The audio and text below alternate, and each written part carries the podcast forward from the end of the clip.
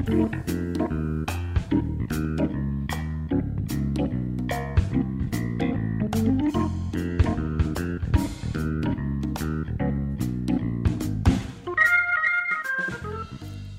ョブネタワンタイムトークの時間です。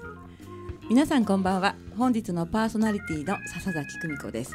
そしてはい、たったくんこと佐藤義彦でございます。たったくんさ、はい。今日気がついたんですけれども、こうやっていつもたったくんって言ってくれるじゃない、私たったくんって番組の中で一回も読んだことがないよう多分な気がする。ね最近のニックネームだからはい、いつもよしひこさんって言うんだけれども、たったくんって呼んだ方がいいですか？いやどちらでもいいですよ。たったくんって呼んでくださってんのは田渋さんかな？負けた。うん田渋さんはたったくんって呼んでるんだっけ。はいわかりました。じゃあ今日はたったくんで行ってみたいと思います。今日もよろしくお願いいたします。よろしくお願いします。はいえーこの番組は各パーソナリティの友人知人お仕事先の方に番組1回分のワンタイムスポンサーになっていただいてさりげなくお仕事内容を PR しつつお仕事への思いや日頃のエピソードなどを話していただく30分のトーク番組です番組の収益は障害や難病などハンディキャップをお持ちの方の就労支援に使われています。内容はブログ、ポッドキャスト、YouTube などで順次配信する予定ですのでもう一度お聞きになりたい方やエリア外の方は番組名ジョブネタワンタイムトークで検索してください。本日は仙台市太白区長町三丁目の FM 太白のスタジオから今日は生放送でお届けしております。はいよろしくお願いいたします、はい、よろしくお願いします。いや暑くなりましたね今日ね。そうですね、蒸し暑いですね。もう。汗っぽいですよね今日一日ね、さっき雨も降ってきたけど、うん。止んで、えーなんか涼しい感じでね、えー番組も始めたいと思うんですけれども今日はですねダンディーなゲストさんです。ね。はいご紹介いたします、えー、秋保で創業100年の八百屋さんということで、えー有限会社マルカの専務取締役若妻義郎さんをお招きしております。こんばんは。こんばんは。よろしくお願いいたしよます。ろしくお願いいたします。今日は秋保から来るまでいらしたんですか？はい、そうです。はい、創業100年ってすごいですねあ、そうですかね。はい。まあ、気づ気づいたら気づいたとう感じなんか100年生きてみて生きたみたいな。気づいたら100年だったとというところですね。あの八百屋さんということなので、えー番組の最初は普段のお仕事とか、はい。お店の話を伺っていきたいと思うんですけどよろしいでしょうか？はいではあのまず場所ですね。はい。あの秋保温泉の中にあるんですか？はい、あの秋保温泉街のですね、はい。えーおはぎで有名な、はい。えー佐市さんのですね、はい。えー三軒隣のあそうなんですか。三軒隣のまあ古い古い？はい、はい築100年っていう感じのですね、はい。えー八百屋さんです。あなるほど。はい。じゃあ斉地さんに行ったらそこだけに行かないで、はい三軒隣にも必ず寄らないと というところですね。あ、そういうことですかね。そうですか。100年ということはもう昔から、まあ、歴史がある八百屋さんということですよね。はい。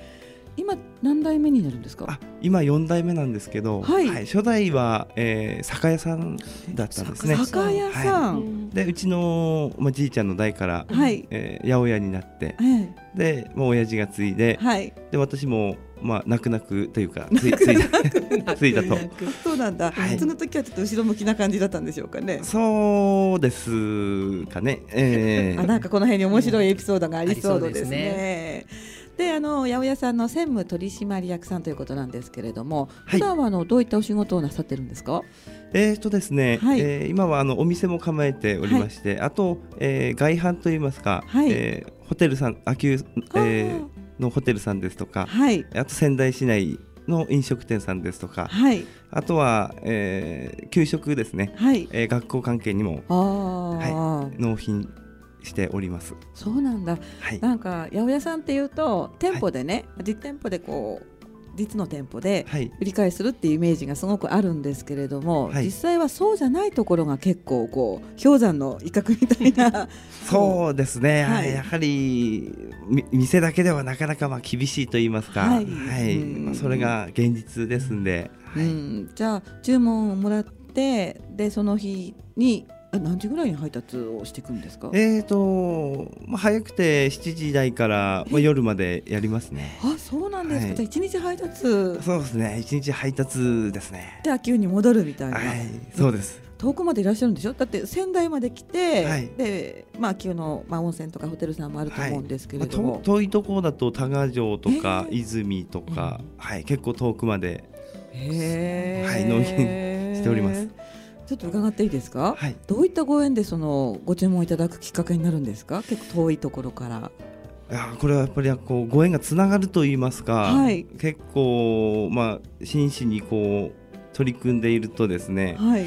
まああっちにもこういう人がいるんだけど みたいな感じで、はい。あのつながっていくケースが最近多いですかね。まあご紹介ということですよね。そうですね。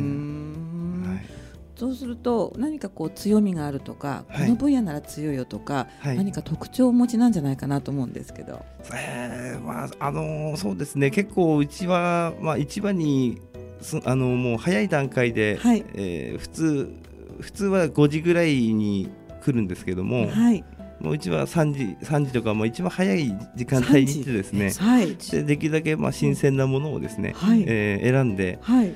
でまあそうするとまあ安く仕入れられますから、まあ、そのそこがいいのかななんては思ったりしております。三時ですか。はい素人の質問していいですか？え、はい何時に行ってもいいんですか？市場とかって。大体でも2時か3時ぐらいには市場の人来ますので、はいはい、それに実際に我妻さんがいらっしゃってるんですね。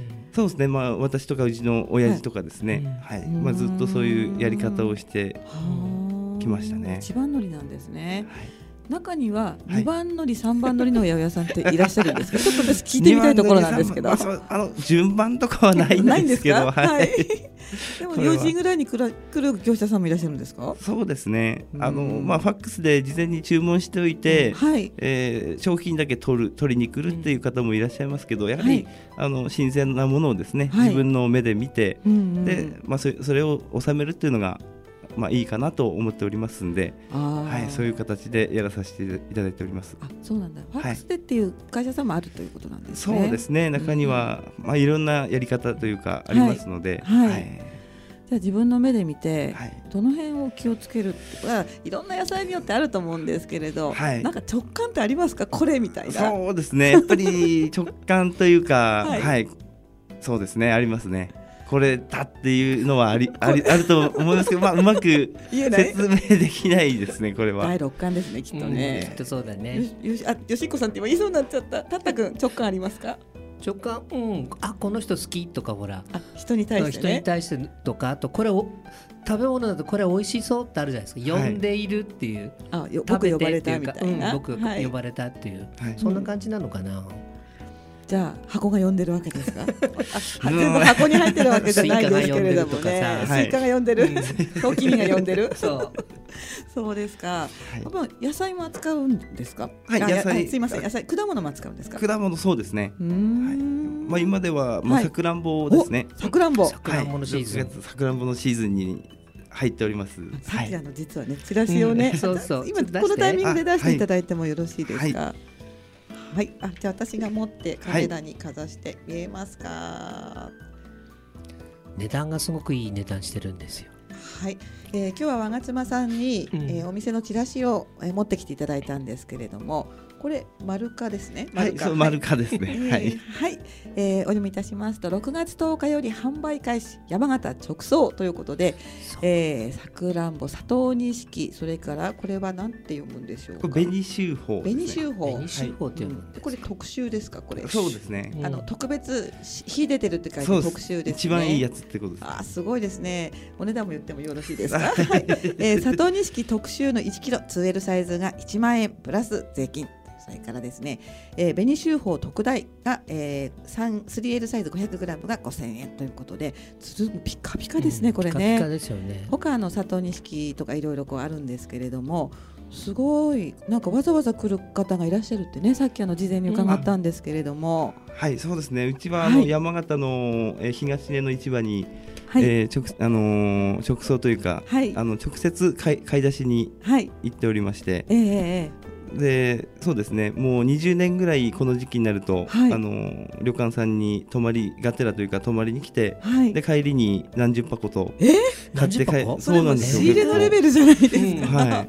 もうずっと20年ぐらいなんか続いてますね。はあ。あじゃなんでしょう？どこ県内からこういらっしゃる感じですか？そうですね。はい新潟え新潟？のお客さんですね。そのお客さんは。ええもうじゃあ秋温泉にお湯に浸かりに来て、はい。まあ、新緑の季節ですからね。で必ずこの丸カさんに寄って行って、はい。20さくらんぼ20箱。20そうですね。あ車でいらっしゃるんですか？そうです車で。はい。とかいろいろあの、はい。この時期になると、うん。忙しくなるという。もうお得意さんが1そうなんです年間もね我慢してたお客さはい、んが、なんか何も言ってないんですけど こう寄ってきて、まだかまだかみたいな感じで言われたりもしますへね。ーじゃあね本当にあの20年代のお付き合いあ20年かな？あ20箱が20箱か、うで長いお付き合いをされてるというところですよね。はい、さくらんぼだけのお客さんっていうのもいらっしゃるんですねそしたら。そうですね。この時期は本当にはい。それはどうしてだと思いますか？専務さんとしてのちょっと見解も伺いたいんですけれど。どうしてなんですかね。やはり安いと思いますね。ひと1キロではい。1500円うんですんで。はい、あの結構うん。山形の周りっていうか地元に行っても、結構値段高いというかですね、あそうなんだ。えーするんでうちはまあ正直な値段で。今胸を張って。はい正直にやらさせていただいてますんで、うーん。あだそういうところをもう詳しい方はちゃんと分かっていて、はい、それでもう遠くからいらっしゃるということなんですね。そうですね。東根の市場も朝市でいらっしゃるんですか？東根の市場は朝市ではないんですね。こあのこっちの市場が終わって、はい。まあうん。ある程度時間6時半ぐらいに向かうってか形なんでえこっちが終わってからそうなんです。行くんですか？そうですそうです。一時間ぐらいですね車で、はい。もうちょっとしますかね。まあ、競りがあの8時とかそのぐらいなんで。あそうなんですね。はい。もともとその競りそのものが、はい。じゃあ間に合いますよそね。うですね。えー、じゃああれですか？こここちらに行って、はい。東根行って、はい。帰ってきて、はい。その後配達してということですね。そうまあそうです。店に置いて。あそうかそうか。はい。はい。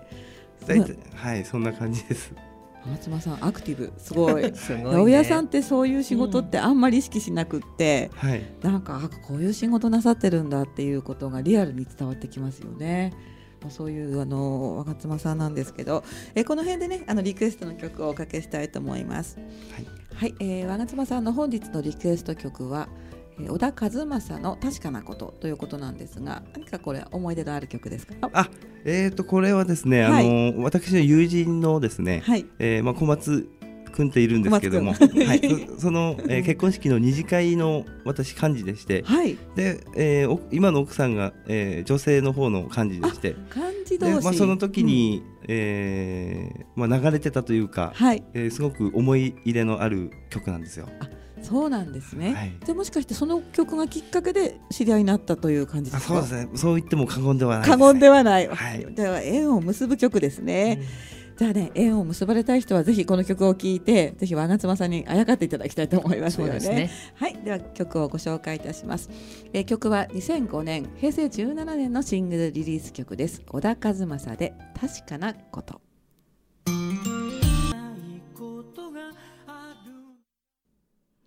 はい、お送りした曲は小田和正の2005年平成17年のシングルリリースで確かなことでした。はい、えー本日は、えー有限会社マルカ秋売れ創業100年の八百屋さんですね、えー有限会社マルカの専務取締役の我妻義郎さんをゲストにお話を伺っております。後半もよろしくお願いいたします。よろしくお願いします。結構あのフェイスブックで、えーメッセージが来てるんですが、今日はあれですね超常連の二人の掛け合いみたいになってますね。そうですね。一部ご紹介いたします、えーまずドラ息子さんですね、えードラ息子さん100年とは地元に愛される八百屋さんですね。ということです。はい、ありがとうございますそういえば、あ、ここは読まないことにしましょうか。1 キロ、1キロ1500円に反応してらっしゃいますね。そうはいですね。それから、えー、袋原のゆきおくんですね。はい、いつもありがとうございます。100周年、すごいですね。私は生誕6周60周年です。還暦じゃないですか。ということです。ありがとうございますコメント。ありがとうございます。あ、ドラ息子さんからはもう一件ありますね。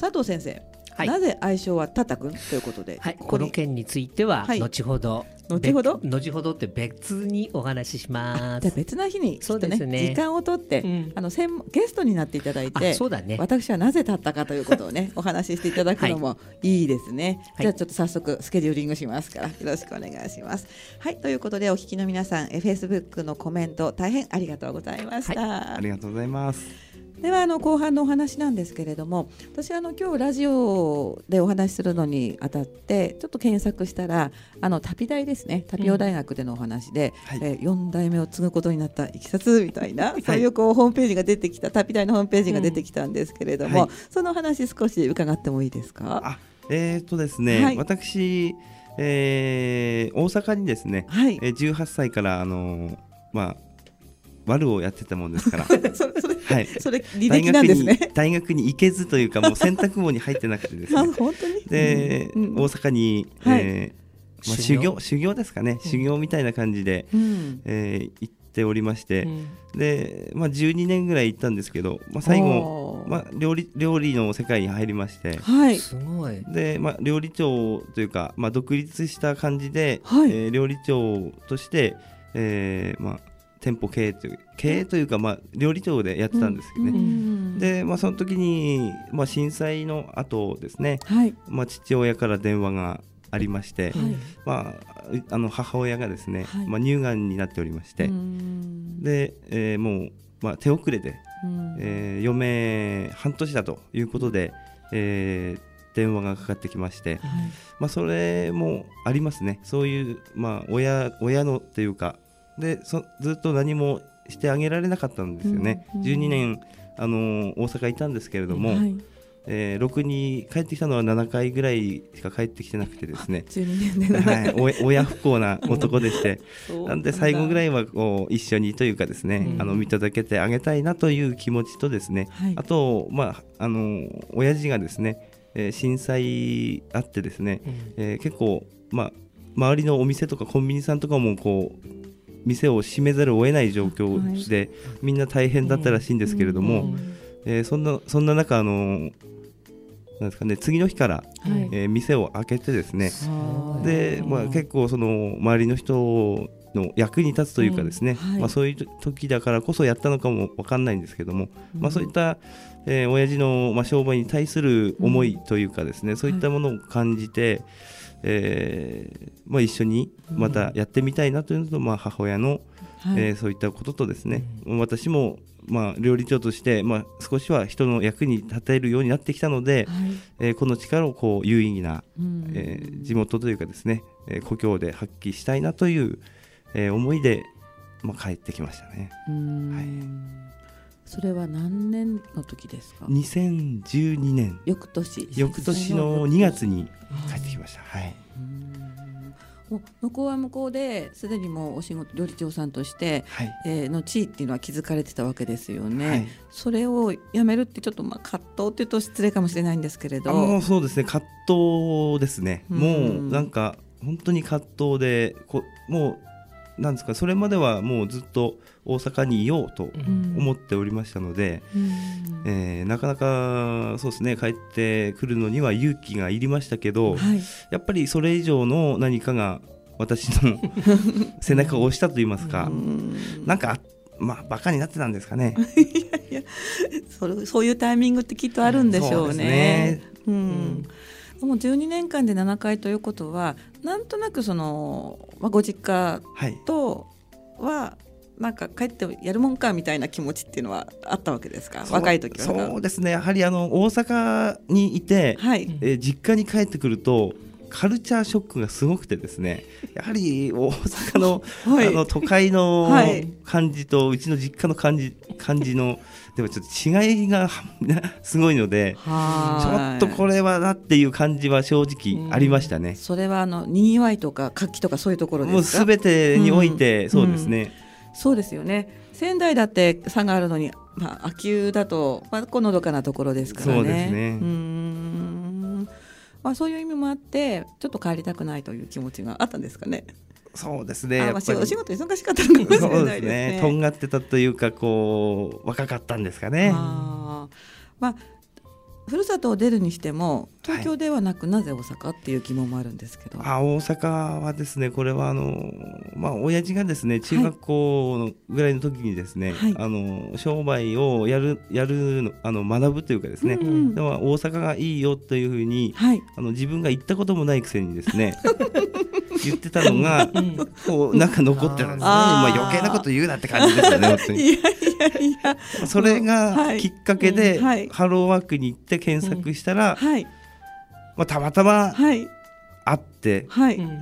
そして行っちゃったという。そうなんですか、はじゃあそこで大阪に行って、はい。最初はその、まあ、修行ということなのででもはい。八百屋さんではないんですよね。そうなんですね。うんうん。最初さあのスーパーの魚屋で、えーまあ将来スーパーをやりたいなっていう気持ちで行ってますから、はい、もう全部学んで、あの、んうん。スーパーの業務というか、部門というかそういうのは全部肉、うも惣菜も全部学びたいなということで、うん。えー行きましたんで最初は魚と。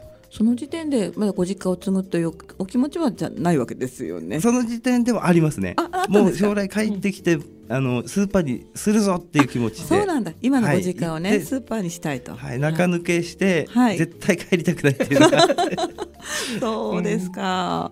でその後料理長さんということは分野はやっぱり日本料理ということ。えーとですね、はい。えーフフレンチイタリアンそっち系ですね。なんかなんか私のねね。タタくん。ね、パスタとうんかそっちは結構二人が今思ったのはなんかこううん。お刺身切る感じのそうそうそう魚屋さんだったから。ああそこじゃないところにこう転身されたんですそうね。ですね、それはまたどうして？それはですねこれも、まあ、きっかけっていうかそうですね。先輩にうん。あの、まあ、そのりょ、えースーパーの時にはい。部門があってでレストラン部門っていうのもあるんですね。はい。でそこにあの、まあ、若いんで、はい。そこに配属次配属なってことになって、うんうんうんうんでそこで料理を、まあ、知るきっかけですね、はい。でそこからもっと本格的にやりたいってことで、はい。えーやめて、はい。えーもっとレベルの高い、はい。まあ、キハチっていうところあるんですけどはもあ、キハチ有名まあ、ですそこに、あのーあそうなんです。うんもうもう叩くというかですね、はい。有名な突っ込んできました頭から 頭から突っ込んできまし弟子にしてくださいみたいな感じなんたですか？そんなイメージですね、へえすごい男気があってかっこいいじゃないですか。いやーかっこ悪いですよえー、かっこ悪いんでしょうか。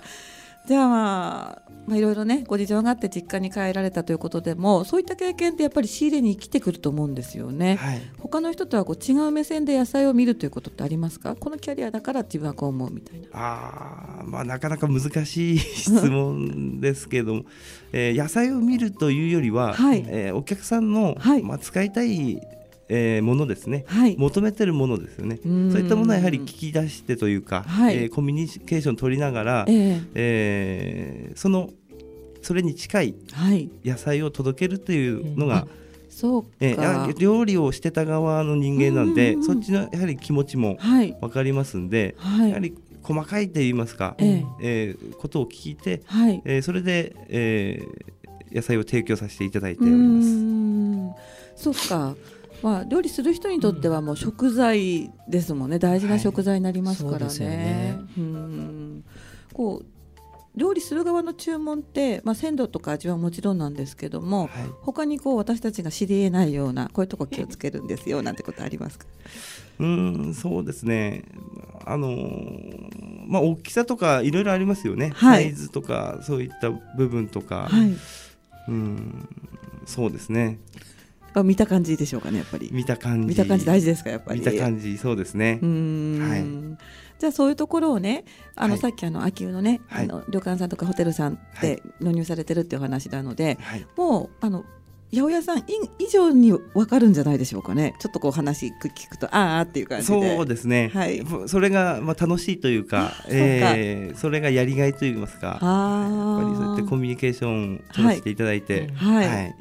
それがいいですね。なるほどね、なんかなんか山中さんですねの魅力あ丸香さんですね。また違って 丸香さんのみ魅力がこうお話ししていくとだんだんこう分かってくる気がしますよね、ガタ君。そうですね。はい。うん。はい。というところで、まあ、番組ももうあと少しなんですけれども、はい。今後ですねお店屋さんを、まあ、どのように広げていきたいとか、はい。夢があったら最後にお伺いしたいんですけれど。そうですね、あのーやはり、えーこの100年、あのー事業を続けてこれたのも、はい。秋保の皆さんのおかげだと思っておりますので、はい。今からはあの秋保の方々にはい。恩返しをという意味を込めてですね、はい。はい、店舗の方もまあ、新しくうん。してですね、はい。えーできるだけこう秋急に足を運んでいただけるような、はい。そんな、えーまあ、環境というかですね施設というかですね、はい。を作って、えー恩返ししていければなというふうに思っております。あなんか素敵ですね。秋保の皆さんってすごくこう地元愛が強くて、はいこう地域活動に熱心な感じが私すごくします。そうですね今ではあの、まあ、私たちのあの若手はい秋若手の会というのがありまして、こういうこうビジネス関係の方たあちの？そうですね周りのはいあのメンバーで、はい若いメンバーで集まって活動させていただいております。あそうなんだ。じゃあみんなでこう秋保の魅力を伝えつつ、はい、かつ商売も反映しつつ、はい夢を追いながら、はいえーやっていければいいなというところですね。ありがとうございます。いやどう今日は本当にどうもありがとうございます。ありがとうごいざいます。ます。たたくんいかがでしたか？い。やー楽しいお話いっぱい聞かせていただきました、うん。あのレストランで、うんう。ん、イタリアとかフレンチ行っての驚いちゃった そう板前さんだってばっかりね、うん思ったから。あと見かけもちょっとねそんな感じがあるからね。今日は本当にどうもありがとうございましたかがでしたでしょうか？本日は有限会社マルカ専務取締役の我妻よし子さんのお話を伺いました、えー、次回6月16日はカメラマンの堀之内みどりさんをお招きします。この後はねんねバーの昔話です。引き続き FM 大白の番組でお楽しみください。それでは皆さん今日はありがとうございます。ありがとうございまはい、来した。週お楽しみください